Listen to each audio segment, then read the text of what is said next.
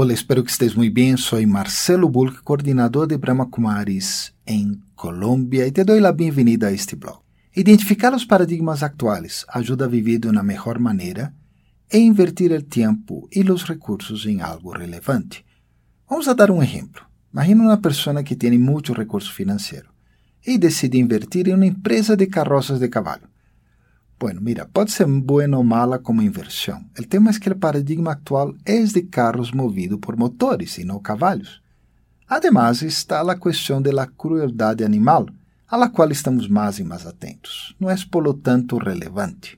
Ora, tomemos um tempo para compreender o paradigma atual, qual é?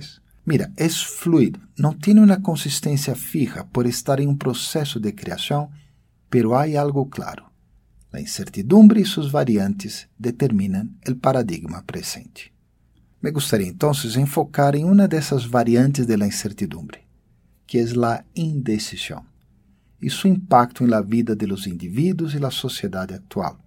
Depois de todo, nossa sociedade se move com base nas decisões de líderes e liderados. Malas decisões, malas movidas e as experiências de dano. As formas de, em que a decisão indecisão se pode manifestar são várias. Aqui vão algumas. A vezes, a indecisão vem por la sensação, real ou não, de impotência. Quero, pero não puedo fazer o que tenho que fazer.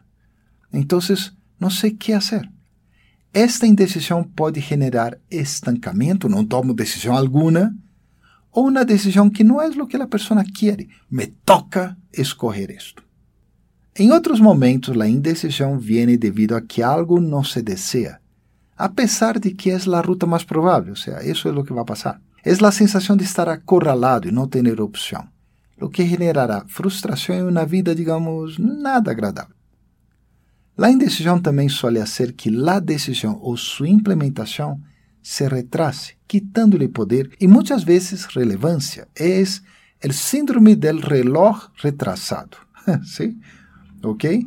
Uh, funciona já, pero não como deveria ser. E esta imprecisão hace que as decisões normalmente não deem o resultado esperado e a pessoa pode começar a dudar de sua própria capacidade de decidir, como se já não se creyera em nenhum relógio porque o que se usa está sempre retrasado.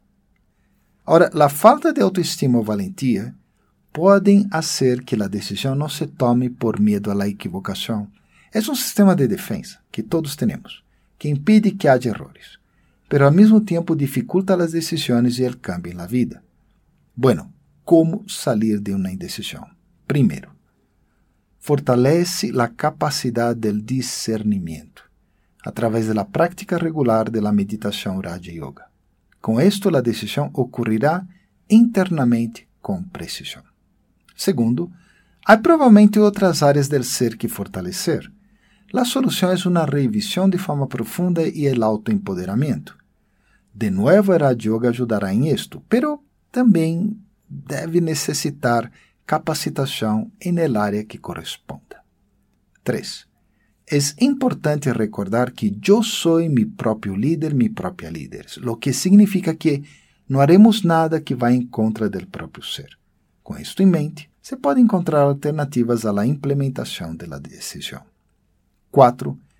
Não se deve tardar em poner em la prática o que se discerniu como a melhor decisão. Se não é possível fazê-lo de forma imediata, agenda a puesta em prática ou planeia seu desenvolvimento.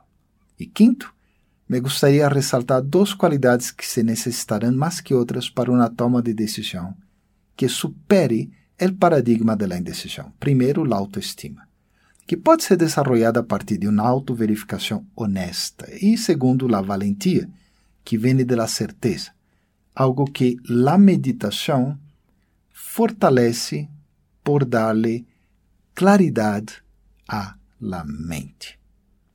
Desta maneira, se neutralizará o paradigma da indecisão, permitindo uma melhor qualidade de vida à pessoa e também as pessoas que rodeiam esse indivíduo. Muitas graças por tua atenção. Espero que disfrute os outros temas que há aqui em este blog. Hasta pronto. Nos encontraremos de nuevo el próximo mes.